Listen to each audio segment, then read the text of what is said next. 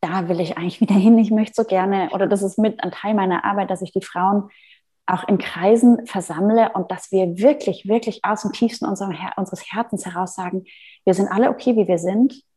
Und es ist wunderbar, dass jeder was anderes mit reinbringt. Wirklich, wirklich aus der Herzensüberzeugung ja. raus. Ja.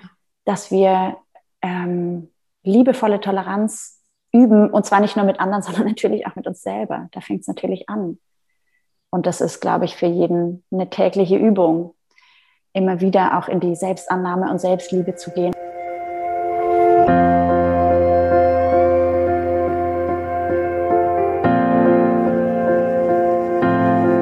Hallo und herzlich willkommen bei Loslassen und gemeinsam wachsen, deinem Podcast rund um bewusste und bedingungslose Elternschaft.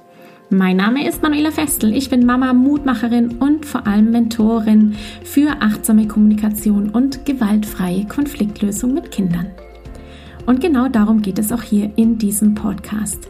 Ich zeige dir, wie du deinen Weg in eine bewusste, authentische und bedingungslose Elternschaft findest und Konflikte schließlich mit deinem Kind achtsam, respektvoll und gewaltfrei lösen kannst. Ganz ohne Schimpfen und Bestrafen. Bist du bereit? Na, dann lass uns loslegen. Hallo und herzlich willkommen zu diesem großartigen Interview mit meiner Freundin und Kollegin Anina Diebold. Anina sagt selbst von sich, sie ist Freundin, Gefährtin, Mutter von drei Töchtern an der Hand und vier Kindern bei den Sternen. Beraterin für Frauen rund um Schwangerschaft und Geburt und Muttersein und Frauenkreisleiterin, Lehrerin für Rückbildungs-Yoga, Hebamme und ganz ehrlich, für mich ist sie eine ganz, ganz große Herzensperson, ein richtiger, richtiger Herzensmensch. Ihr Herz schlägt für die weibliche Kraft und auch das ist heute das Thema unseres Interviews. Es geht um die Weiblichkeit. Es geht um das Frausein und das Mannsein und wie wir endlich mit unseren Energien wieder zusammenfinden können.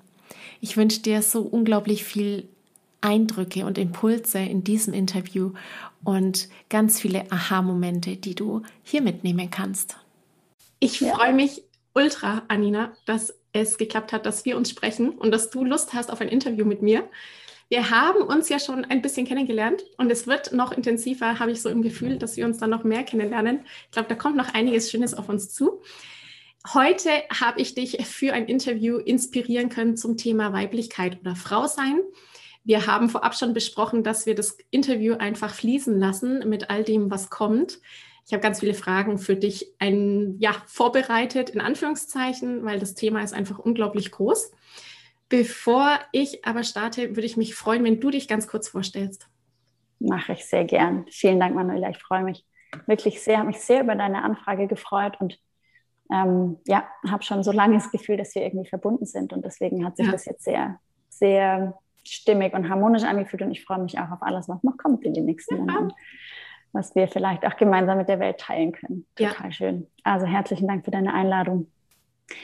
Genau, ich bin Anina, ich bin ähm, ganzheitliche Frauenbegleiterin und Hebamme, habe viele Jahre als, ähm, ausschließlich als Hebamme gearbeitet und habe ähm, von Anfang an eigentlich ganz klar mein Herz für die Hausgeburt schlagen gespürt, schon während der Ausbildung, ohne damals vielleicht auch schon den Mut zu haben, ja, das wirklich auszusprechen oder dieses Gefühl zuzulassen. Und ähm, habe dann aber durch eine Zeit, die ich in Holland arbeiten durfte, ganz klar gewusst, auf welcher Seite ich bin ohne die andere zu verurteilen. Ja, das ist einfach nur mein Weg. Für mich war es ganz klar einfach, ähm, ja, dass ich in die Hausgeburtsseite gehöre. Und so sind auch meine drei Töchter alle zu Hause geboren in Begleitung von verschiedenen, jeweils ganz großartigen Hebammen. Und ja, auch wir als Hebammen haben manchmal gerne eine Hebamme bei der Geburt dabei. Ja, voll. Werde ich immer gefragt. Ja, aber in dem Moment war ich einfach in allererster Linie Mama. Und die sind jetzt elf und sechs und zwei. Und ähm, aktuell begleite ich keine Geburten, einfach weil das mit der Familie auch tatsächlich sehr schwierig zu vereinen ist. Und weil wir als ähm, Paar, mein Mann und ich, ein neues Projekt gestartet haben. Wir haben einen alten Hof im Allgäu übernommen und sind dabei, den auszubauen und zu einem kleinen, feinen, gemütlichen Seminarzentrum umzugestalten. Also hier entstehen gerade Kursräume und Übernachtungsmöglichkeiten und ähm, genau, unsere Vision ist, dass wir, dass wir unser gemeinsames Können zusammenlegen können. Er ist er ist ähm, ganzheitlicher Pferdetrainer oder Pferdeflüsterer oder ähm, macht so pferdegestütztes Coaching. Und ähm, genau, meine Seite oder mein, mein Titel ist ja die würdevolle Geburt. Und im Prinzip steht diese ganze Hofvision oder Seminarhausvision auch unter so unter dem Schirm der Würde. Also es geht uns eigentlich darum, dass wir hier Dinge versammeln und in die Welt bringen, die in, im weitesten Sinne mit der Würde aller Lebewesen zu tun haben. Also ja. würdevolle Landwirtschaft, würdevoller Umgang mit Tieren, würdevoller Umgang mit Kindern in der Erziehung. Und nicht zuletzt natürlich der würdevolle Umgang mit Geburt, mit Frausein, ja. mit Weiblichkeit, mit Männlichkeit und Weiblichkeit als Team zusammen. Und so ähm, ja, hoffen wir einfach oder, oder ist unsere Vision, dass auch viele Menschen herkommen und diese Räume und diesen Ort hier nutzen, um ähm, ja, genau diese Inhalte irgendwie so in die neue Welt sozusagen zu bringen, ja, mitzugestalten, die neue, neue Erde zu gebären. Das sind große Visionen und große Worte, das weiß ich, aber ich bin ganz ähm, zuversichtlich, wenn wir da alle zusammen ähm, uns dafür einsetzen, dass da ganz, ganz Wunderbares passieren kann. Ja, und vor allem ist ja wirklich das, äh, ja, dieses, dieses, dieser ganze Blick, dieses ganzheitliche, das ist natürlich ein riesengroßes Projekt, aber es ist genau das, was mich auch so, ah, das trifft mich so. Ich habe gerade ein bisschen Gänsehaut bekommen, als du dann fertig warst und gesagt hast, und vor allem würdevolle Geburt. Und das passt gerade ganz gut zu unserem Thema, weil ähm, das Thema Weiblichkeit, ich mag da gerne mal so eine, eine Geschichte reinbringen von mir. Äh, für mich war das ganz lange in meinem Leben so, dass ich weiblich und männlich halt einfach so als zwei unterschiedliche Geschlechter wahrgenommen habe. Aber wirklich so dieses Wort Weiblichkeit und was dahinter alles steckt, für mich erst so richtig von Bedeutung gewesen ist mit der Schwangerschaft und vor allem eben mit der ersten Geburt. Und die würdevolle Geburt, die hatte ich damals nicht. Und da war es wirklich so der Punkt, wo ich gemerkt habe, oh mein Gott, was passiert denn da eigentlich gerade mit mir und was wird gerade aus mir gemacht? Tatsächlich ganz objektiviert. Ich wusste damals, also wenn ich so meine Geschichte so ein bisschen anreiße, ich will da gar nicht so in die Tiefe gehen eigentlich. Ähm, ich wusste zu einer Million Prozent, ich kann Kinder kriegen und das kann mir keiner absprechen. Ich bin genau dafür gemacht. Also ich bin dass ich bin Frau sein und ich bin, das ist, das ist meine Aufgabe, Kinder zu, ich hatte nie einen Hauch Zweifel, dass ich nicht fähig werde, ein Kind zu bekommen. Und während dieses Geburtsprozesses bei mir damals ist so viel Angst entstanden, Angst gemacht worden und auch mir suggeriert worden, dass ich ja gar nicht wüsste, wie das ginge und dass mhm. Maschinen Dinge besser wissen als ich, dass ich da so tatsächlich ähm, von Frauen wie auch von männlichen Ärzten. Also ich mag das gar nicht irgendwie sagen, dass das nur Männer waren oder nur Frauen, sondern tatsächlich so die große Frage dann war so, sie wissen ja gar nicht und wenn sie so lange übertragen und dann liegt ihr Kind auf dem Trocknen und wenn es dann stirbt im Bauch, also ich habe dann so Geschichten gehört im Krankenhaus, wo ich mir gedacht habe, das kann doch gar nicht sein. Wir Frauen wir sind doch dafür gemacht, Kinder zu bekommen. Das ist das größte Wunder auf Erden, das wir noch nicht so ganz kapiert haben. Es gibt, also das ist einfach das spirituellste überhaupt und das größte überhaupt, der bin nach wie vor. Und es ist dann so tatsächlich die Weiblichkeit, die für mich eigentlich so der, dieses Urthema war der Geburt, äh, damals abgesprochen worden, muss ich echt mhm. sagen. Also das ist mir mhm. wirklich abgesprochen worden. Und ich habe da echt lange zu knabbern gehabt. Das war wirklich eine traumatisierende Geburt. Und ich konnte das nicht glauben, dass Frauen nicht fähig werden, alleine zu Hause ein Kind zu kriegen. Das konnte ich mir nicht vorstellen. Also ich war da so schockiert, dass ich, wo ich so total davon überzeugt war, dass ich das kann und dass es das Natürlichste ist auf der Welt, plötzlich in, äh, nur in Zusammenarbeit von Maschinen funktioniert und nur in Zusammenarbeit von Menschen, die mir verschiedenste Mittel in den Körper spritzen, nur damit es dann irgendwie funktioniert. Ähm, und die, die Heilung damals bei mir, der, der, dieses Begriffs Weiblichkeit, sage ich mal, oder meiner weiblichen Fähigkeiten oder meiner weiblichen ähm, Kraft, die ich habe, war dann in der zweiten Geburt, die dann eine Hausgeburt war, in der ich dann gesagt habe, ich glaube das nicht. Ich glaube das nicht, dass ich nichts nicht kann oder nicht fähig wäre, denn ich bin genau dafür gemacht. Und ich habe verstanden, dass jeder Eingriff in diesen Prozess einfach den Prozess als solchen stört und habe keinen Eingriff mehr zugelassen. Aber das war wirklich so für mich das Thema würdevolle Geburt, die im ersten mhm. Moment nicht stattfinden konnte, im zweiten Moment die Heilung, aber dann war mit der zweiten Geburt. Aber auch so dieses Wissen der Frau zu geben, du hast alle Kraft der Welt, du kannst das. Also lass dir das nicht einreden, dass du nicht fähig wärst, etwas zu tun, denn genau dafür bist du da. Das ist ja etwas, was geschichtlich gesehen, jetzt komme ich so langsam dazu, weil ich eigentlich hin mhm. möchte, ähm, uns Frauen, würde ich jetzt als Behauptung in den Raum stellen, abgeredet wurde. Und ähm, ja, Anina, äh, jetzt habe ich da ganz lange erzählt. Wie empfindest du das? Die, so dieses Erkenntnis der Weiblichkeit oder vielleicht auch gehen wir erstmal auf den Begriff ein. Was ist für dich Weiblichkeit? Oder was macht die, das Frausein aus? So vielleicht. Das ist gar nicht so eine einfache Frage. Nee, obwohl die total schwierig. Relativ, ich habe sie ja auch mit ja. vielen Stichpunkten. ja, obwohl die relativ häufig natürlich aufkommt und gestellt wird, ähm, bin ich auch, und ich beschäftige mich jetzt echt schon eine Weile damit und trotzdem ja. bin ich immer noch so auf der Suche nach einer klaren Antwort, weil ich ähm, ähm, so oft auch die Gefahr wittere, dass ähm, Menschen sich falsch verstanden fühlen oder in eine Ecke gedrängt werden, wenn ich eine, eine gewisse Antwort gebe, weil äh, Weiblichkeit hat so viele Facetten. Und ähm, natürlich ist schwanger werden, ein Kind austragen, Kind gebären, Mutter sein, ist natürlich ähm, wie ein Kernthema der Weiblichkeit. Für mich persönlich äh, bin ich da am tiefsten mit meiner Weiblichkeit in Kontakt gekommen, logischerweise. Und gleichzeitig ähm, ist es mir da immer so ein großes Anliegen, irgendwie die Frauen mit ins Boot zu nehmen, die keine Kinder haben, die keine Schwangerschaft und keine Geburt erlebt haben und nicht zu sagen, mhm. ja, bleibt dir halt ein Teil, wirst du halt nie ja, erschließen. Natürlich werden sie diese Seite der Weiblichkeit nie ähm, wenn sie das nicht erleben, werden sie die nicht, nicht, nicht fühlen können, nicht nachvollziehen können. Und gleichzeitig eben ist Weiblichkeit ja so viel mehr. Genau, ja. Also wenn wir es nochmal ein Stückchen ähm, eine Ebene höher heben, dann ist für mich Weiblichkeit eigentlich, ähm, hat das mit, mit Offenheit zu tun, mit Weichheit, mit äh, Flexibilität, mit großer Herzraum, mit Wärme, mit Geborgenheit. Und das sind ja alles Dinge, die wir während wir schwanger sind und Mutter sind und gebären, auch ausdrücken. Und gleichzeitig können wir die auch ohne Mutter zu sein auf so vielen Ebenen ja. anders ins Leben bringen. Ja, und, und über Projekte oder über Arbeit mit anderen Menschen oder so. Und auch da bitte nicht falsch verstehen. Ich will damit nicht sagen, dass Frauen generell nur Krankenschwester, Hebamme und Kindergärtnerin sein können, ja, ja von Natur aus. Ähm, ich glaube schon, dass, dass wir gewisse Fähigkeiten haben, die uns diese Arbeit erleichtern vielleicht im, im Vergleich zu manchen Männern, aber das ist nie alle über einen Kamm geschoren. Das ist mir total wichtig, da echt eine Offenheit drin ja. zu lassen. Ähm, ähm, ja, mein, meine große Sehnsucht eigentlich ist, dass, dass wir uns so mit unserer Weiblichkeit versöhnen können, dass wir uns auch mit unserem männlichen Anteil versöhnen können und die Männer auf, der, auf dem Gegenüber genauso.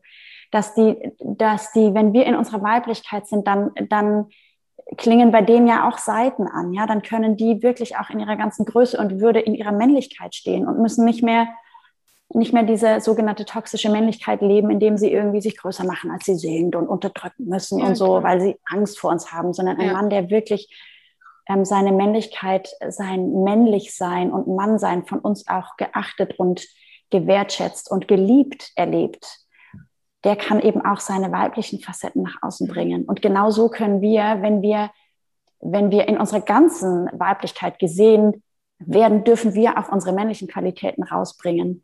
Und ähm, da gibt es ja so oft diese Diskussionen, dass Frauen, wenn sie sich irgendwie klar hinstellen und Grenzen aufzeigen und sagen, hey, bis hierhin und nicht weiter und es geht nicht, dass man so, was ist mit der los? Hat die ihre Tage oder was? Oder ist ja, die genau. hysterisch genau. oder ist die Wamme? Ja. So, ja, ein Mann-Vibe, dann ist sofort ein Mann-Vibe. Also da habe ich immer das Gefühl, da ist so eine riesige kollektive Verwirrung entstanden, die ja. sicherlich Jahrtausende alt ist ja. und die damit zu tun hat, dass wir ähm, natürlich wurde die Weiblichkeit und die Frau an sich über Jahrtausende unterdrückt, schlecht gemacht, ähm, ähm, erniedrigt, äh, als kleiner, weniger würdig und so weiter hingestellt. Ähm, aus einer Angst heraus sicherlich, ja, mhm. vor der Kraft, die in der Weiblichkeit liegt oder die die Frauen innehaben. Und ähm, gleichzeitig halten wir Frauen uns natürlich, wir haben das natürlich auch gelernt über Generationen. Ja, genau. Wir halten uns ja selber manchmal darin fest ja. und bestrafen dann gleichzeitig die Männer dafür, dass sie das mit uns tun. Und da, äh, da ist wie so ein Knoten drin, den ich mir immer wünsche, dass der sich Lösen. irgendwie auflösen ja. darf, ja. Und deswegen ähm, äh, ja, ich komme immer wieder so auf dieses, auf dieses Thema der Konkurrenz unter den Frauen zurück und mhm. dass das quasi der klügste Schachzug des Patriarchats war, Voll. die Frauen in die Konkurrenz zu bringen. Ja. So, weil ich habe jetzt erst vor ein paar Tagen wieder einen Text darüber ja. gelesen und ich äh, habe natürlich diesen Gedanken schon, schon vor vielen Jahren ja. das erste Mal gehört und der hat sofort Klick und gemacht bei mir. Ja. So, natürlich, ja. Voll. Wir sind so damit beschäftigt, uns äh, damit also gegenseitig irgendwie klein zu halten und zu neiden und zu sagen, äh, die hat viel schönere Augen oder die hat viel schönere Brüste oder die macht viel bessere Arbeit oder die so ja. und uns gegenseitig schlecht zu machen und währenddessen ähm, läuft irgendwie laufen alle Möglichkeiten an uns vorbei und wir merken es ja. nicht.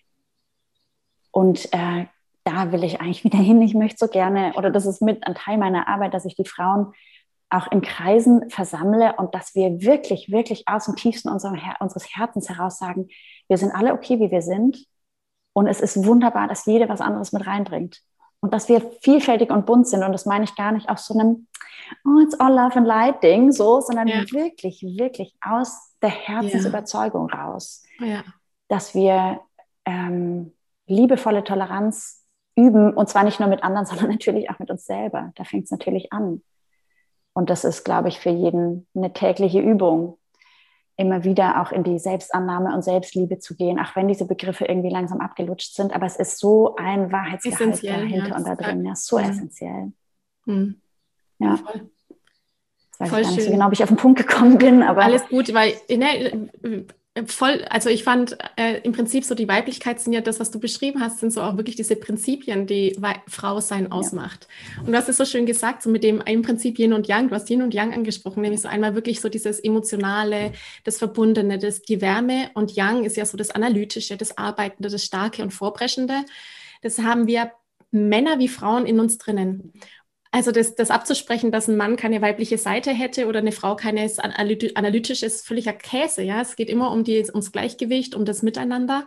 Und so diese weiblichen Prinzipien ist für mich auch tatsächlich so dieses, die, das Warme, das Miteinander, das Kooperieren statt das Konkurrieren, das überhaupt nicht zu dem Frausein passt und das ja, so gut getroffen gerade, dass das wirklich so der echt, das ist ein Schachzug, das Wort ist toll, das müssen wir direkt merken. Ja. Aus dem patriarchalischen System, absolut stehe ich total dahinter das ist wirklich so, wo ich auch sagen würde, da haben die Frau ihre Weiblichkeit verloren, wenn sie dann anfangen müssen, so zu sein wie Männer, also auch was Berufe angeht. Ja, das ist ja eine Erfahrung, die ich auch so stark gemacht habe. Ist auch immer wieder ja diskutiert in Unternehmen und in Führungspositionen. Die Frau muss auch in die Führungsposition rein. Frauen sind aber anders in der Art, wie sie führen und sie sind keine Männer. Und wenn sich Frauen dann ihre Weiblichkeit oder ihre weiblichen Prinzipien und ihre weiblichen Stärken absprechen, um so zu tun, als wären sie Männer mit den Stärken, die die Männer haben, sind sie ja, also das ist, ein, das ist ja Copy and Paste, aber das ist ja nicht mehr das Echte, was die ja, Frau ausmacht und was im Prinzip das Prinzip von Frausein eben darstellt. Ja.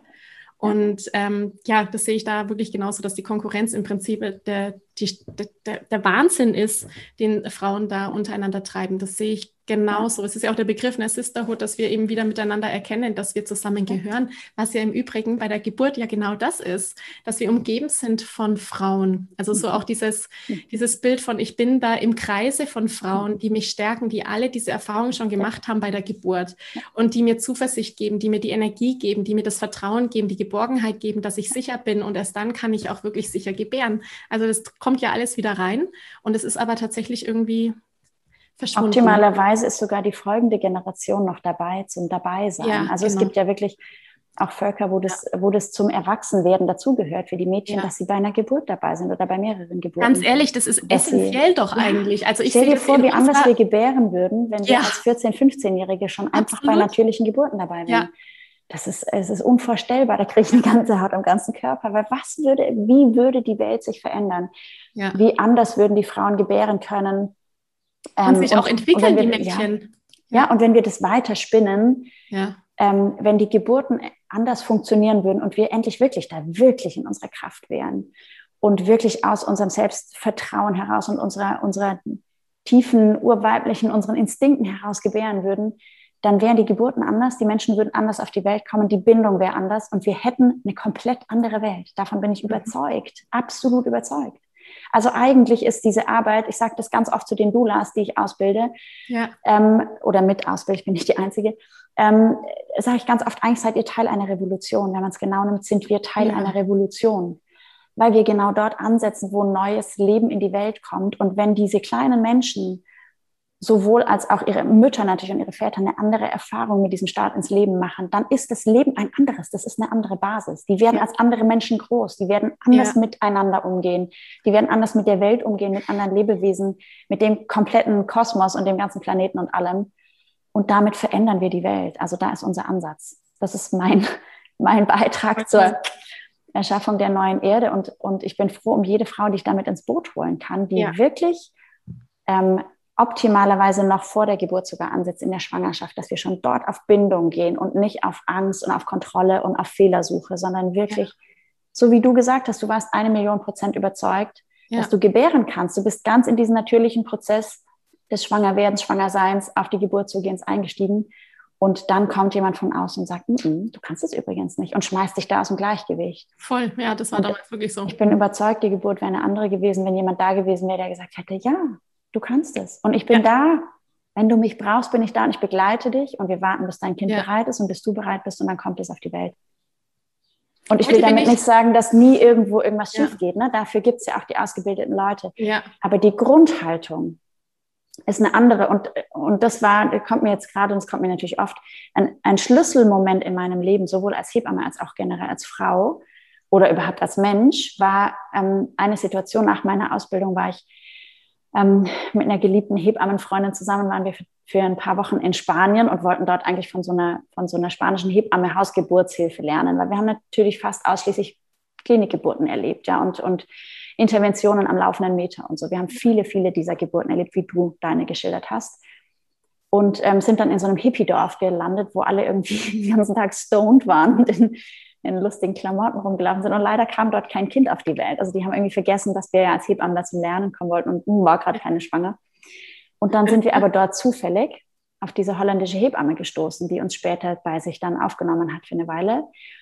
Und ähm, wir haben uns über, darüber unterhalten. Ich habe ihr erzählt, weißt du, eigentlich weiß ich gar nicht, ob ich Hebamme sein will. Ich habe eigentlich Angst vor Geburten. Also ich, ich bin jedes Mal froh gewesen, wenn ich in Kreiser kam und es war leer und niemand war da, weil ich jedes Mal dachte, oh, Gott sei Dank, nicht wieder diese dieser Stress und dieses Adrenalin und diese Notfallsituation und dieses, oh, gerade noch mal gut gegangen, diese unfassbare Verantwortung.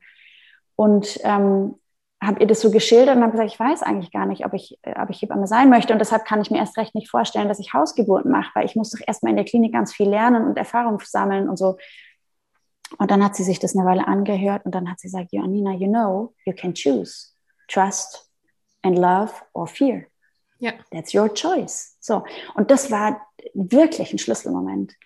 Das klingt auch so banal und gleichzeitig nee. hat es meine Welt bewegt, weil ich hunderttausend Mal an diesen Moment dachte und dachte, ich kann mich jetzt für die Angst entscheiden. Mhm. Und dann bin ich abgeschnitten von meinem Gefühl für mich, für die Situation, für das Kind, ja. für die Frau und kann überhaupt nichts mehr fühlen. Und dann kann ich nur noch medizinisch handeln. Ja. Oder ich entscheide mich für die Liebe und fürs Vertrauen. Und das heißt nicht, dass dann automatisch alles gut läuft. Aber wenn dann was nicht gut läuft, fühle ich es, dann weiß ja. ich es. Und dann kann ich entsprechend handeln. Anina, ich habe Gänsehaut gerade. Ja, ich auch. Weißt du genau das? Ja, und es ist es ja genau tatsächlich, das ist es für mich auch, was die weibliche Intelligenz ausmacht. Und das hat man tatsächlich auch schon nachgewiesen, dass die Frauen, wenn wir auf die Neurobiologie gucken und aufs Gehirn und die, wie, wie die, das Gehirn als solches funktioniert, männlich, weiblich, da gibt es Millionen von Untersuchungen dazu, dass die Frauen ein, eine verstärkte Vernetzung haben zwischen linker und rechter Gehirnhälfte und in all ihrem Sein, und das macht tatsächlich so die weibliche Intelligenz aus, einen intensiveren Körperbezug haben. Das heißt, wenn sie was fühlen, dann fühlen sie es im Prinzip im Kopf, aber sie fühlen es auch im, im Körper. Ja, ja das heißt, so dieses, ne? genau, tatsächlich so dieses Thema achtsam und gewahrsam zu sein mit dem Körper, das sind Frauen ein Tick intelligenter, wenn ich das jetzt mal so voll das, äh, mal, mal extrem sage, als die Männer, weil sie einfach grundauf ein stärkeres Körperempfinden haben können. Natürlich ja. ist da wieder so ein Punkt, das haben wir echt abtrainiert bekommen. Also so dieses, spüre ich mich eigentlich, sage ich zu meinen Klienten immer, spürst du dich eigentlich? Wo sitzt denn gerade die Angst? Wo sitzt denn gerade die Wut? Wie geht's dir gerade? Also wirklich das uralt Thema der Achtsamkeit, mhm. das in uns Frauen eigentlich noch viel tiefer verankert ist, weil wir uns viel besser spüren können, weil wir neurobiologisch im Gehirn tatsächlich besser vernetzt sind. Und da mhm. tatsächlich, ja, die Psychoneuroimmunologie ist ja das immer auch so Stichwort, einfach so ein ganz gutes Gefühl haben eben füreinander und für dieses ja. Spüren von Momenten. Und da Aber kennst du das auch? Sorry? Mhm.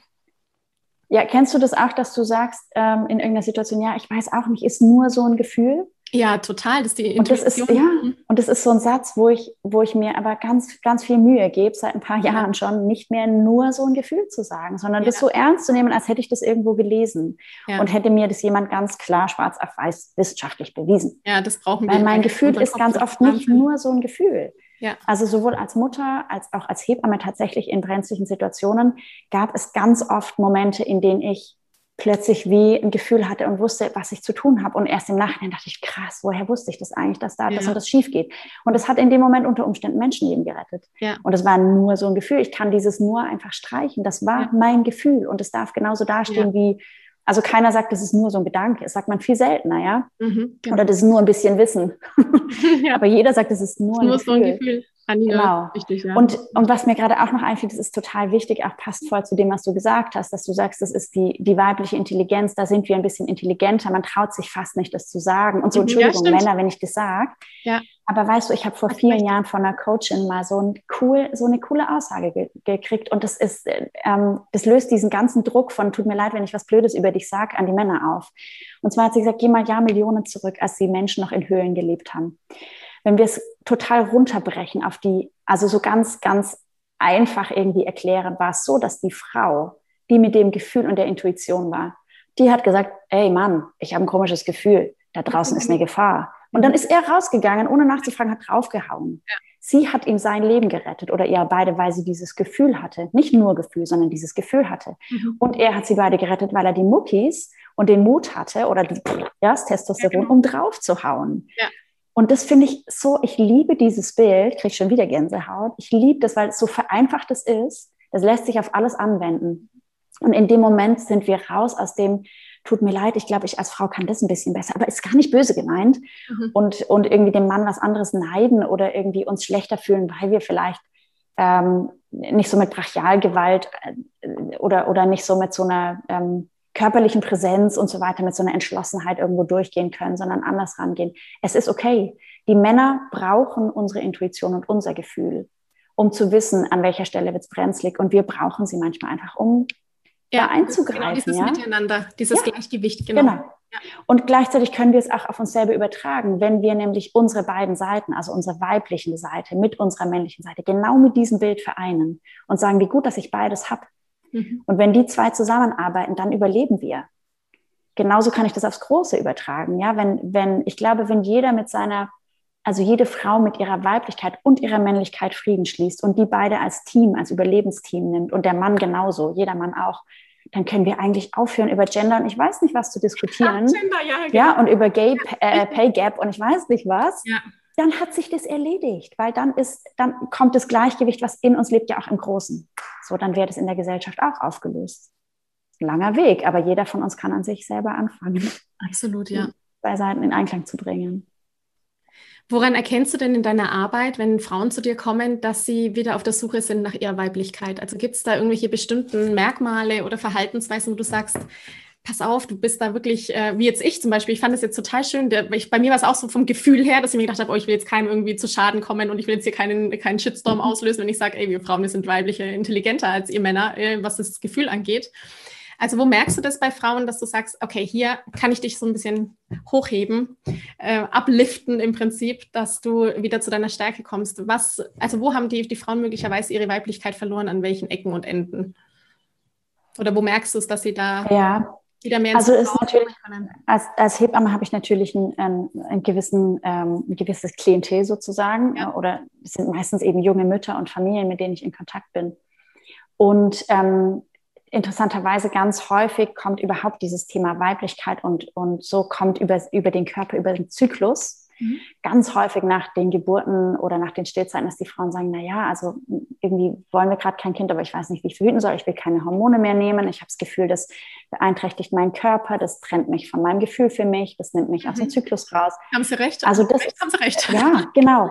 Ich bin dankbar um jede, die das versteht, weil ich bin da natürlich voll bei Ihnen. Für mich ja. sind die, die hormonellen Verhütungsmittel sind äh, ohne Shitstorm auslösen zu wollen, auch ganz klar ein Schachzug des Patriarchats. Ja. Das hat praktische Vorteile, sehe ich ganz klar. Und gleichzeitig macht das was mit uns Frauen, was uns, was den allermeisten nicht bewusst ist. Das ja. ist eine, ein totales Machtinstrument, weil wir komplett von uns abgeschnitten werden und weil wir total verfremdet sind. Also ich persönlich habe das so erlebt, ich bin wie aus dem Nebel aufgewacht. Mhm. Ich, Als ja. ich aufgehört habe, die Pille zu nehmen, dann war ich schwanger und sobald das Kind da war, habe ich mein Leben umgekrempelt und äh, bin aus dieser Beziehung raus und bin in ein komplett neues Leben gestartet, ja.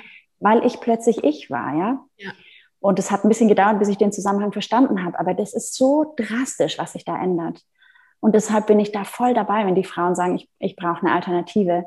Und das ist ganz oft der Einstieg, dass man anfängt, sich mit dem Zyklus zu beschäftigen, dass man ein Körpergefühl wieder entwickelt für den Zyklus, dass die Frauen anfangen, Zyklusbeobachtung zu betreiben, mhm. wirklich sich auch trauen, den Muttermund zu tasten, den Gebärmutterschleim auszuwerten. So ja. Sachen, die so lange tabu waren. Ja. Wie mir selber da reinfassen, äh, wie soll ich das wissen? Und ja. äh, Schleim ist ja eh alles ein bisschen eklig und so. Boah, da kommen Glaubenssätze Wahnsinn. hoch, die sind auch Jahrtausende alt. Krass, ja. krass, krass. Und dann darüber hinzukommen, dass wir eben nicht mehr sagen, oh, scheiß Menstruation, lästig und ätzend, sondern dass wir ähm, darin auch wieder dieses Wunder erkennen, von dem du vorhin gesprochen hast. Das allergrößte Wunder, was wir vollbringen können, ist, ja. ist wirklich neues Leben zu schaffen. Ja. Und das hat auch mit diesem Zyklus zu tun, auch mit diesem ja. Blut, was da kommt und mit diesem Schleim, der da kommt. Ja. Und das wieder als großen Zusammenhang zu begreifen, das ist für mich auch ein totaler Schlüssel gewesen, für mich persönlich. Und so gebe ich das eben jetzt auch weiter, so viel ich darüber weiß und ermutige die Frauen wirklich da in guten Kontakt zu sich zu kommen. Und witzigerweise in dem Moment ähm, habe ich immer das Gefühl, ich kann das gar nicht belegen, aber ich habe das Gefühl, wenn wir anfangen, da wirklich mehr in Kontakt mit uns zu sein und in Frieden zu kommen, mit, mit diesem Teil der Weiblichkeit auch, dann öffnen wir uns plötzlich auch für die anderen Frauen ganz anders. Da, da ist nämlich unsere Verbindung. Wir haben alle diese Hormonaufs und Abs. Wir haben alle diesen Zyklus. Ja. Wir haben alle diese Dinge, die damit einhergehen, die vielleicht auch unangenehm sind und auf der anderen Seite irgendwie eine große Magie beinhalten und eine, und eine große, ähm, ähm, ja, auch eine Ahnung davon, wie sehr wir angebunden sind ans große Ganze und wie wir alle miteinander verbunden sind. Und das ist total schön, weil da äh, kommen wieder diese, diese Hexenkreise, diese, also weißt du, da kommt Kräuterwissen dazu, da kommt, da kommt Wissen über ätherische Öle dazu, da kommt, ähm, äh, kommt Wissen über Mondphasen und ich weiß nicht was. Das ist ja, das ist ja unglaublich endlos, was da, ja alles an Wissen mit einfließt. Und wenn dann die Frauen anfangen, sich da gegenseitig auch zu inspirieren und Ideen zu holen und Neues zu lernen und zurückzukommen dahin, dass wir echt wieder, ist jetzt nur ein Bild, äh, singend und trommelnd nackt ums Feuer tanzen zusammen, ja. ähm, dann haben wir ganz viel geschafft. Und wenn ich dieses Bild aber sehe, weiß ich auch, warum das verboten wurde und warum es verteufelt wurde und warum Frauen dafür verbrannt wurden. Ja, ja. Es, ist, es ist unglaublich. Also es ist in uns allen drin die, die, ich hatte dir vorhin schon vorgelesen, das ist jetzt, glaube ich, echt der beste Zeitpunkt für dieses äh, ja. schöne Zitat, ja. eben die Menstruation grundsätzlich so als Demütigung genutzt wurde, um die Frau letztendlich im Schach zu halten, dieses unkontrollierbare, dieses furchtbare, schreckliche Bluten. Und wir hatten uns, bevor wir das, äh, bevor wir live gegangen sind, kurz ein bisschen unterhalten. Da habe ich dir erzählt, na, ich habe so ein tolles Zitat gefunden über, machen wir erstmal den Plinius der Ältere. Ja, der perfekt. Haltet euch fest. Haltet euch am besten hin. das war echt, also das ist der Hammer, was jetzt kommt. Der Plinius der Ältere hat im Jahr 65 nach Christus Folgendes geschrieben. Jetzt haltet euch mal fest. Aber es lässt sich nicht leicht etwas finden, was bemerkenswerter ist als der Blutfluss der Frau. Da hat er ja noch recht, gell? Genau. Da, da dachte ich noch, ah, er hat es verstanden. Ja, genau. Aber jetzt Achtung, ja, jetzt er hat es genau. falsch verstanden. Jede Berührung damit verdirbt die Ernte, verheert die Gärten, tötet die Keime ab, lässt die Früchte vom Baum fallen, tötet die Bienen. Berührt sie den Wein, so wird er zu Essig. Die Milch wird sauer. Der Glanz von Spiegeln und Elfenbein trübt sich, stählerne Schneiden werden stumpf und sogar Bronze und Eisen werden augenblicklich rostig und erfüllen die Luft mit entsetzlichem Gestank. Hunde, die daran lecken, werden toll und ihr Biss ist unheilbar giftig. So viel dazu wie ähm, letztendlich tatsächlich auch äh, so dieses äh, das Zyklische, das Natürlichste auf der Welt eben da abgesprochen wird, ja. Und auch wirklich. 65 nach Christus, hast du gesagt. 65 ne? nach Christus, genau. Und wenn wir noch ein bisschen weiter gucken in das kulturelle Erbe der Frau sein, war es früher, das heißt vor tausenden von Jahren eben tatsächlich ganz anders. Ja, die äh, Frau mit der Intuition, wie du es gesagt hast, mit der Höhle, total schönes Bild. So, ich habe da das Gefühl, das passt nicht. Geh du mal raus und äh, rette uns im wahrsten Sinne des Wortes. Äh, der weibliche Körper und die Menstruation war früher wirklich als heilig gesehen und Tabu im Übrigen ist letztendlich auch vom Wortstamm her äh, heilig. Also die, das, äh, das Tabu, das war, es ist tabuisiert, es ist heilig, das spricht mal, es ist was Besonderes. Es hat sich da der, Wort, der Wortwandel ist da gekommen. Ja, genau. Spannend. Okay, und auch was so die, die Entwicklung zum Jetzt angeht, was ja ähm, für mich ganz spannend ist, weil eben die wir spüren das ja alle, würde ich jetzt behaupten. Alles natürlich immer stark verallgemeinert, aber so wirklich in die weibliche Kraft zurückzukommen, diese schöpferische Kraft, die wir haben, in unsere Intelligenz wieder zu spüren, das ist so unglaublich, dass wir das nicht mehr können oder dass wir das so verloren haben oder uns abgetrainiert worden ist, abgelernt mhm. worden ist in der Gesellschaft, in der Kultur, in der wir leben, zeigt sich eben auch äh, in dem Beipackzettel, den lese ich jetzt auch noch vor, Beipackzettel von Tamponschachteln von 1963. Also da heißt es Ratschlag für Ehefrauen. Es gibt eine alte Regel für ein gutes Eheleben und die lautet, nutzen Sie Ihren Ehemann nicht aus. Diese alte Regel ist heute so richtig wie früher. Natürlich bemühen auch Sie sich darum, sie einzuhalten, aber nicht alle Formen der Ausnutzung sind leicht zu erkennen. Oder würden Sie dabei einen Zusammenhang mit der Menstruation erkennen? Aber wenn Sie die Menstruation nicht zu einer ganz normalen Zeit im Monat machen und sich stattdessen jeden Monat ein paar Tage zurückziehen, als ob Sie krank sind, dann nutzen Sie die Gutmütigkeit Ihres Mannes tatsächlich aus. Er hat schließlich eine Vollzeitgattin geheiratet, keine Teilzeitfrau. Sie sollten deshalb jeden Tag aktiv, schwungvoll und fröhlich sein. Also es ist großartig.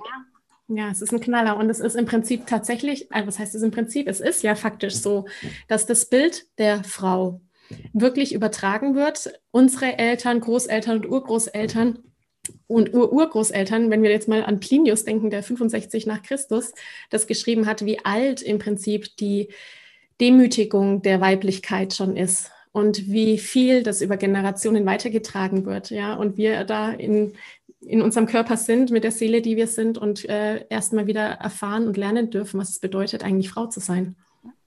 Absolut. Ja. Ja, ich sehe einen ganz, ganz wichtigen Punkt auch darin, unsere Mädchen irgendwie anders da rein zu begleiten. Ich meine, die haben letzten Endes auch dieses Erbe ähm, unbewusst mitbekommen. Ne? Das ist quasi eine Mühsal und das ist ein, ein, böses Schicksal und du musst bluten und du musst Schmerzen aushalten und so. Genau. Aber da wieder ähm, das auch so zu vermitteln, dass es was Besonderes ist und dass, also ich widerspreche dieser Tamponpackung natürlich zu 100 Prozent, das ist ja gar keine Frage, ja. Ähm, und für mich ist nämlich die Vollzeit-Ehefrau. Äh, Vollzeitgattin. Ja, er hat eine Vollzeitgattin geheiratet und keine Teilzeitehefrau. Ja, aber das bedeutet für mich auch, dass er mich mit allem nimmt, was ich mitbringe. Und das ist eben auch meine Mondzeit. Einmal im Monat bin ich ein paar Tage out of order. Und ähm, deswegen liege ich da nicht nur jammernd im Bett. Aber ich pflege das tatsächlich inzwischen ganz bewusst so. Am ersten und zweiten Zyklustag ist bei mir wirklich alles low. Da wasche ich keine Wäsche, da äh, mache ich keine große Gartenaktion oder sonst was, sondern da mache ich echt nur das Nötigste. Und ich habe mir so eine, so eine äh, Kette gemacht. Ich mache ja diese Kraftketten und da habe ich mir so eine rote gemacht mit Mondstein dran und mit Hämatit und so, passende Steine. Und die trage ich und an der erkennen meine Töchter zum Beispiel, wenn meine Mondzeit ist. Abgesehen von meiner Laune, wie meine Größte schon sagt. ähm, und ich finde das total wichtig, dass sie das verstehen. Ja. in der Zeit ist einfach, also erstens verstehen sie, warum ich manchmal wirklich anders drauf bin und warum ich manchmal auch emotionaler bin und empfindlicher und vielleicht auch schlechter gelaunt ja. und können das einordnen, ja. Und zum anderen erleben sie wirklich, das ist die Zeit des Rückzugs und das ist okay. Da passiert hier weniger und deswegen bin ich trotzdem für sie da. Dann sind wir halt mehr auf dem Sofa und lesen Bücher oder hören zusammen Musik an oder ja, solche Sachen.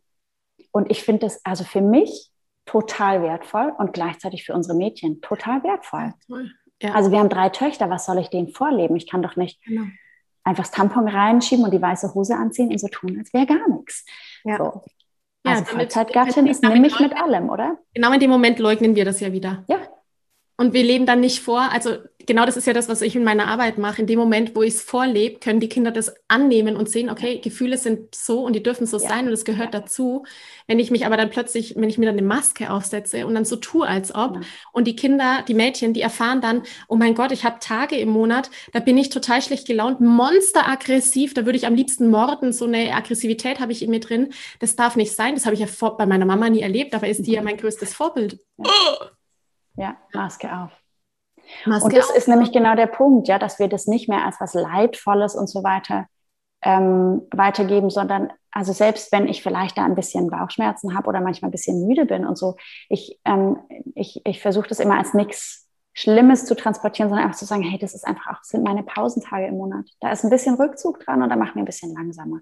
Wir lassen es uns gut gehen und da essen wir besonders viel Schokoeis oder irgendwie. Ja, ja, ja so. der Reinigungsprozess auch. Ja, genau. Und das rauszunehmen aus diesem Stigma, Stigma, dieses, dieses Unrein und Unsauber und Leidende und ach du Arme, du hast es und äh, und so. Ja, oder dann auch schlecht gemacht, die hat wieder ihre Tage, oh ja, das genau. ist PMS, genau. Augenroll und ja. oh, meine Frau ist gerade nicht fähig, irgendwas ja. zu machen, und schon wieder nervig, nervig. Genau. Ja. Und dann ist es eigentlich für mich auch logisch, dass das Blut und so weiter, jetzt mal abgesehen davon, dass der Plinius das sehr deutlich ausgesprochen hat, wie schrecklich das ist. Aber wenn das immer mit so was Negativem und irgendwie Verdruckstem äh, ähm, verbunden wird, dann kriegt das natürlich auch was ganz ähm, Unreines und Lästiges sozusagen, ja.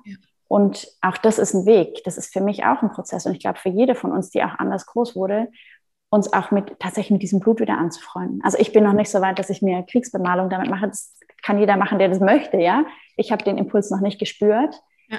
Aber für mich verändert sich schon, ähm, schon mein, ähm, mein Gefühl sozusagen zu meinem Körper, wenn ich mich eben auch mit diesen Ausscheidungen anders befasse. Ja. So, einfach, dass ich dann nicht mehr so Berührungsängste habe gab es neulich diese Riesendiskussion um so eine Firma, die so Handschuhe raus, hast du das mitgekriegt, so pinke Handschuhe rausgebracht hat, mit denen man sich, äh, ohne sich zu beschmutzen, den Tampon wechseln kann. Ach, Geschmarri. Ja, und dann haben die so oh einen Shitstorm erlebt. Oh, ja, die Frauen sind auf die losgegangen, dass sie, ich glaube, innerhalb von einer Woche ihr Produkt vom Markt genommen haben, haben sich entschieden und haben gesagt, okay, sorry. Also, ist, das war eine männliche Idee, oder?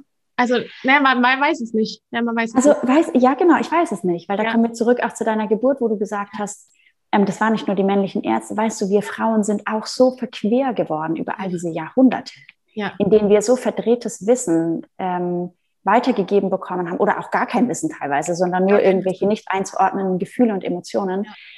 Ähm, deswegen weiß ich gar nicht. Vielleicht ist es auch eine, eine letzten Endes ist es natürlich eine, eine Idee, die aus dem Patriarchat geboren wurde, aber umgesetzt hat es unter Umständen eine Frau, die äh, da auf den Leim gegangen ist, sozusagen, dieser Idee davon, dass es was Schlimmes und was Schmutziges ist. Oh je. Ja, ja also, it's a long way to go, aber es ist wunderbar, äh, einfach einen Schritt nach dem anderen zu gehen. Und ähm, für mich ist es ein, ein, unendliches Feld, in dem wir uns beschäftigen können und immer wieder auch neue Impulse kriegen und neue Ideen. Und ähm, ach, ich finde es großartig, ich liebe es. Ja, das spüre ich auch total, Anina. Und deswegen freue ich mich auch so, dass das heute geklappt hat mit dem Interview. Ja. Ja, danke. Ja, ich auch. Ich, äh, ja. ich habe gestern auch mit einer, ähm, einer Dula darüber gesprochen, dass, dass wir eben da bei unseren Mädchen so eine große Aufgabe haben, auch ähm, ja, die anders durch die Pubertät auch zu begleiten und äh, mit diesen ganzen Abläufen anders vertraut zu machen und ihnen so die Heiligkeit unseres Körpers wieder bewusst zu machen. Und letzten Endes schmälert das ja nicht die Heiligkeit des Mannes. Gell? Das ist auch nochmal ja, wichtig richtig. zu sagen, weil unser Schoß kann noch so heilig und noch so fruchtbar sein. Wenn der Same ja. nicht kommt, dann sind wir, stehen wir allein auf weiter Flur. Und dieses Bild übertrage ich so gerne auf die andere Ebene, dass ich sage, weißt du, meine ganze Weiblichkeit nützt mir nichts, wenn ich nicht ähm, in diesem Gleichgewicht bin, ich selber und auch in der Beziehung und auch in der Gesellschaft. Fruchtbar wird es erst, wenn beides ähm, ganz gesund zusammenkommt, sozusagen. Ja. Ina, Toll.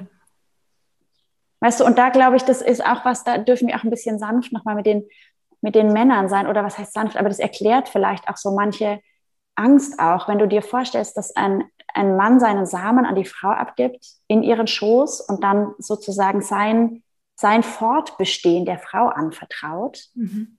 Ja, stimmt. Das ist ein ganz schöner Vertrauensbeweis und das kostet vielleicht unbewusst ganz schön viel Kraft und macht unter Umständen auch ganz schön viel Angst. Ja, macht verletzlich. Und, ja, es macht voll verletzlich und es ist eine totale Kontrollabgabe. Ja, absolut. Er kann nur sagen, ich möchte, dass du keinen Alkohol trinkst, jetzt mal als ganz banales Beispiel. Ja, genau.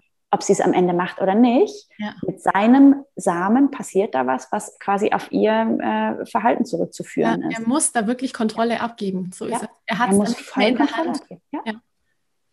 Man hat es nicht mehr in der Hand. Man muss diesem Gefühl vertrauen, ja. Ja. Ja. Und das ist, glaube ich, ist nämlich einfach ein, auch ein krasser Prozess, den dürfen wir nicht außer Acht lassen.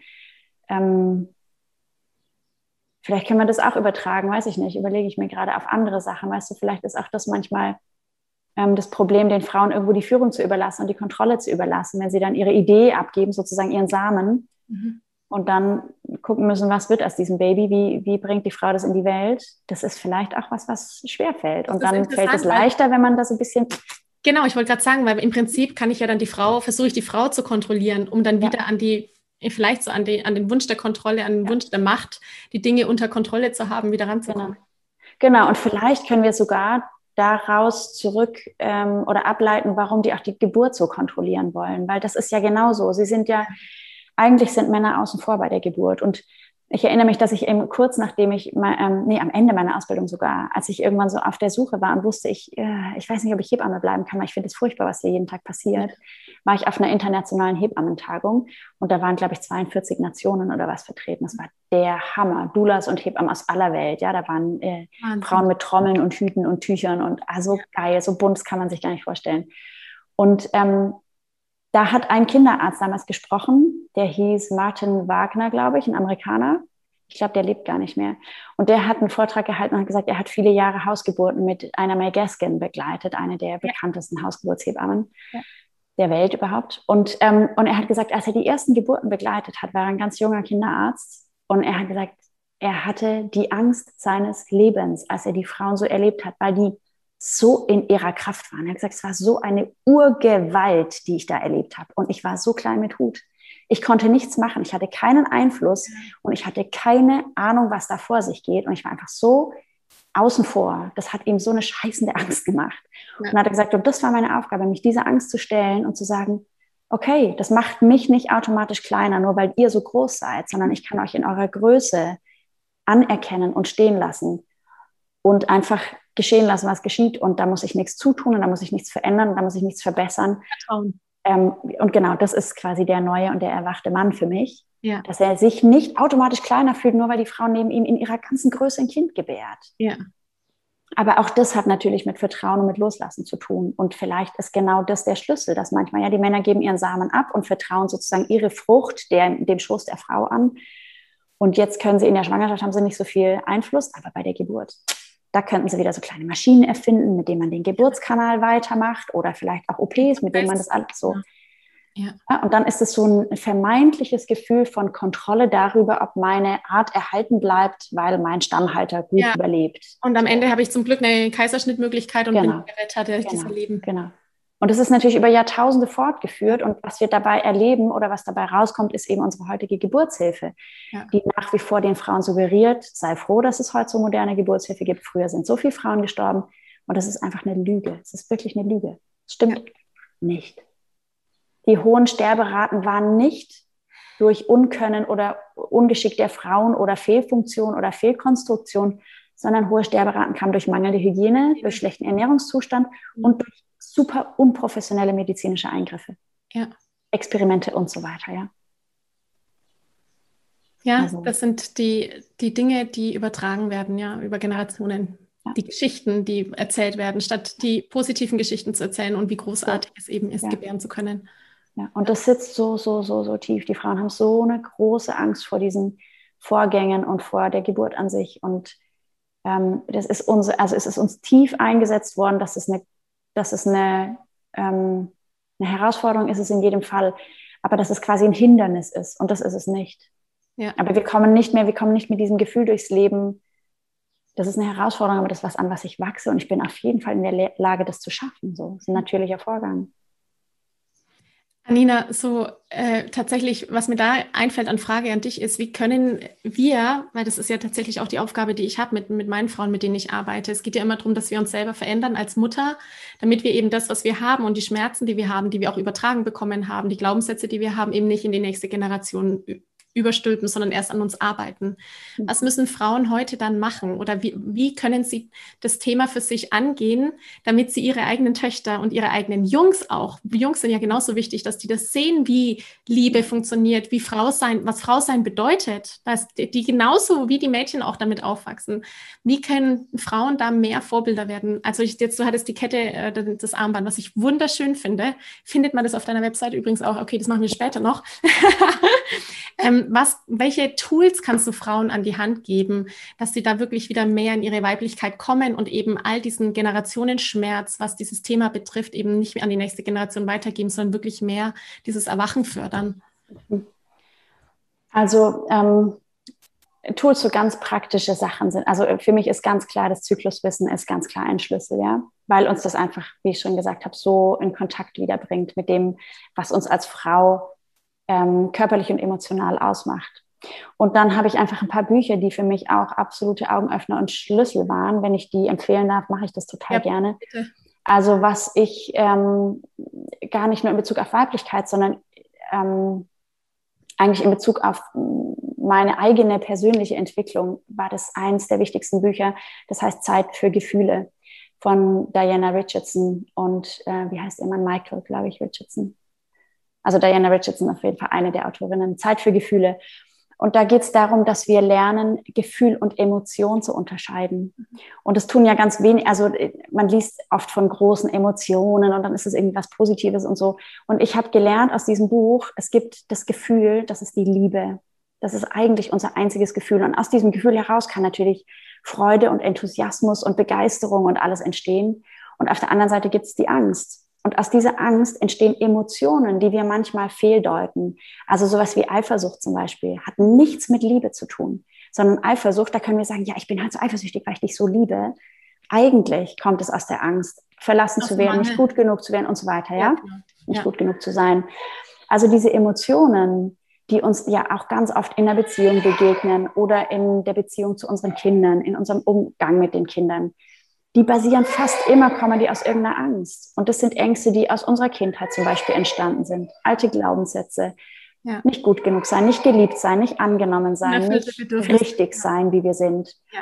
verlassen zu werden. Ähm, und das, da kann man natürlich wahnsinnig tief graben. Und da ist es auch, glaube ich, oft sinnvoll, sich jemanden zu holen, der wirklich, ich weiß nicht, innere Kindarbeit beherrscht oder, oder ähm, wirklich da in die, in die Tiefen einsteigen kann mit einem. Aber was man selber machen kann, ist einfach anzufangen, diese Emotionen zu, zu demaskieren ja. eigentlich, ja. Genau, dass man sie erstmal wahrnimmt und spürt und dann nachher reflektiert. Und ich habe einfach angefangen, irgendwann mir die Sachen aufzuschreiben. Situationen, in denen ich emotional war, ungerecht und laut war mit den Kindern oder so. Oder auch mit meinem Partner. Aufzuschreiben, okay, das und das ist passiert, so und so habe ich mich verhalten und dann zu gucken, was hat mich eigentlich getriggert? Warum war ich so sauer auf ihn oder auf mein Kind oder so? Warum? Und dann bin ich immer auf ein Thema bei mir gekommen. Ja, es war nie er, es waren nie meine Kinder, es, waren immer, es war immer ich. Ja. Und so. Und je besser man ähm, in diese Technik einsteigt und es übt, desto schneller ist man in der Beobachterposition. Und so habe ich mhm. gelernt, das schaffe ich nicht immer, ja.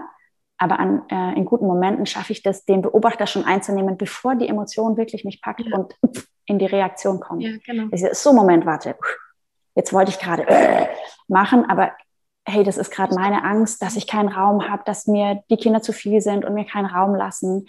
Das hat was mit Selbstwert zu tun. Da komme ich ganz tief an irgendwelche eigenen Themen ran.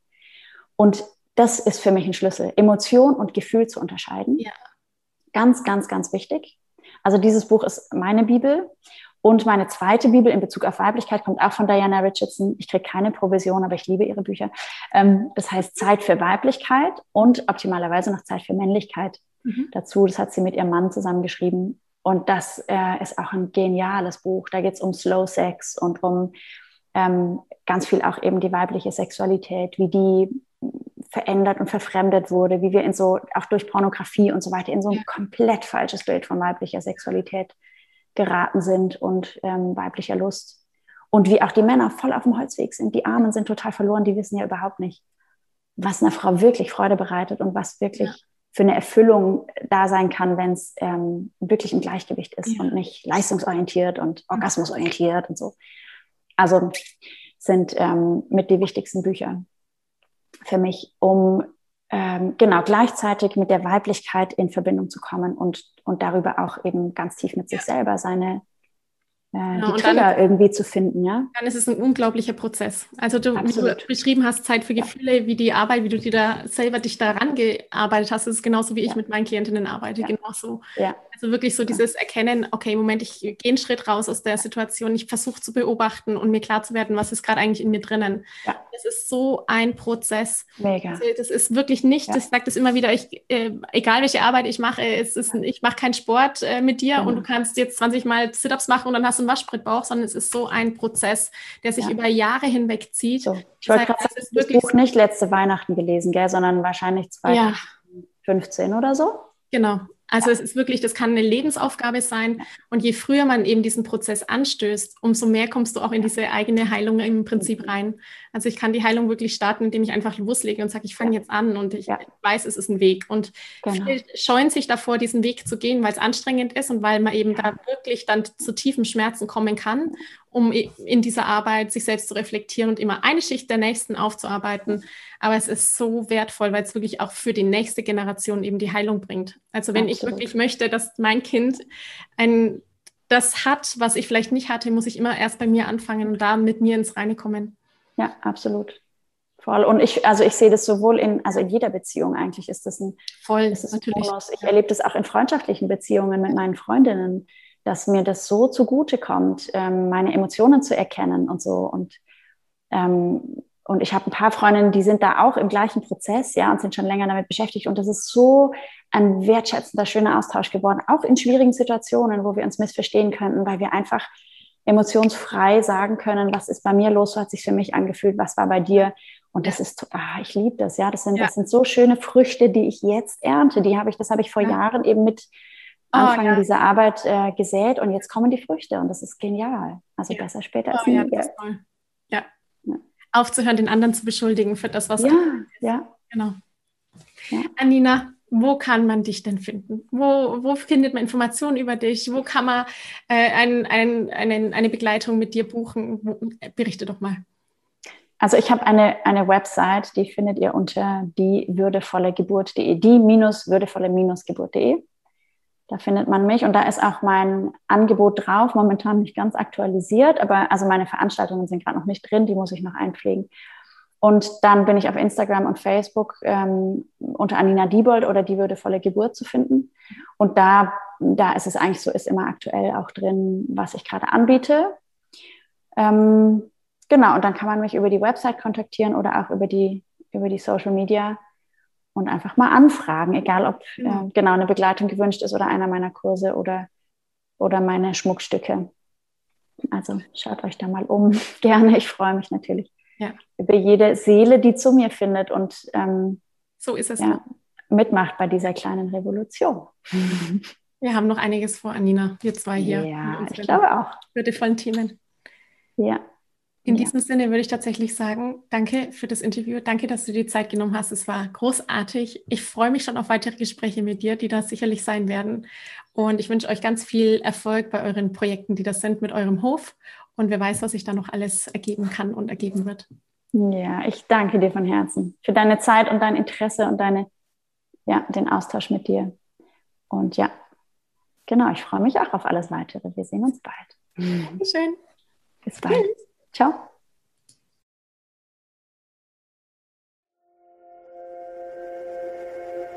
Ich danke dir von ganzem Herzen, dass du dir heute Zeit genommen hast, diese Podcast-Folge zu hören. Wenn du noch mehr Impulse, Ideen oder Inspirationen auf deinem Weg zur bewussten Elternschaft suchst, dann abonniere unbedingt meine Newsletter oder folge mir auf Instagram, Facebook oder Telegram. Und wenn du auch mal deine ganz persönliche Frage stellen möchtest, deine Alltagssituation, deinen Konflikt beleuchten lassen möchtest, dann trag dich ein für die Warteliste meines Mentoring-Programms Gemeinsam wachsen von der Wut zur respekt- und liebevollen Eltern-Kind-Kommunikation. Das geht auf sprachzeichen.de-gemeinsam-wachsen-warteliste. Wenn dir die Folge heute gefallen hat, dann freue ich mich riesig über deinen Kommentar, über deinen positiven Kommentar in iTunes und möchte dir für deine Mühe und für dein Feedback von Herzen danken, nämlich mit meinem Workbook Wenn der Kuchen spricht. Also schreib am besten gleich drauf los und schicke mir deinen Screenshot von deiner 5-Sterne-Rezession und dann kann ich dich kontaktieren und dir mein Workbook Wenn der Kuchen spricht zukommen lassen. Ansonsten abonniere natürlich diesen Podcast, teile ihn mit deinen Freunden, wenn du merkst, dass der für deine Bekannten hilfreich ist. Und dann würde ich vorschlagen, wir hören uns sicher bald. Alles, alles Gute und liebe Grüße. Ciao!